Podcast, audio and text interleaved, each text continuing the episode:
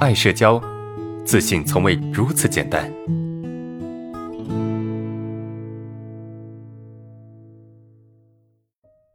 第一个问题是这样的啊，啊，自己眼神太凶了，特别专注的时候，所以导致社恐很严重，内心敏感多疑等啊，人际关系特别差，呃，没人想和自己玩，太痛苦了，怎么办？呃，无法做到正常人一样随心所欲，无法工作，无法集中啊，呃，这个是第一个同学的问题啊，啊，这个问题太泛了。总的来说，就是自己的症状已经影响了自己的工作和学习了。那怎么办呢？你怎么怎么怎么去解决这个问题呢？首先啊，我们得我们得明白，就是有社恐的同学啊，就我们一旦有社恐了，那么一定会影响我们的工作和学习，这个是没有办法的。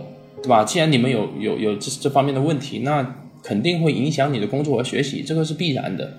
不能说，嗯，你有社恐了，然后还不影响工作和学习，就一点都不影响，对吧？那你很自在、很舒服，这是不存在的。所以，首先我们得明白，既然我们有问题了，对吧？我们就得理解自己的问题会给我们带来一些影响，那我们就得去接纳它给我们带来的影响，这是第一个。那第二个呢，就是。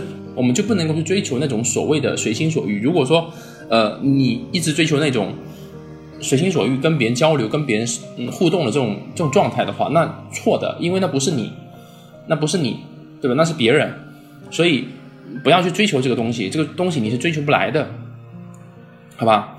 就放弃这种所谓的随心所欲啊，随心所欲。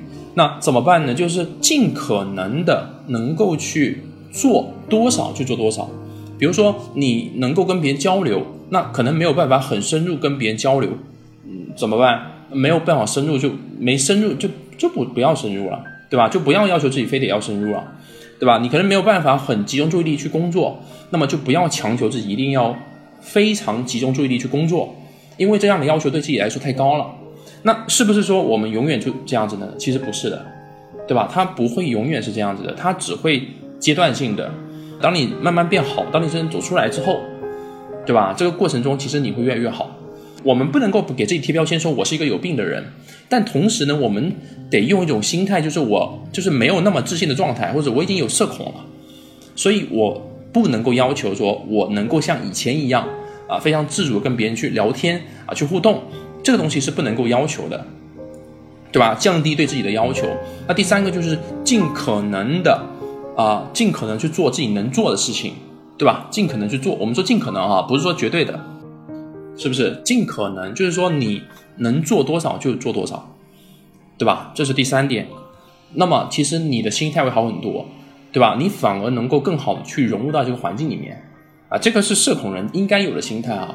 因为很多人他不甘心啊，很多有社恐人他不甘心，他觉得自己应该呃非常自信，他应该很随心所欲，他应该很。放松很自然，对吧？很多人是有这么一个自我要求，但这种自我要求太，呃，不太符合你当下的现状，所以我们得去承认现实啊，这个很重要。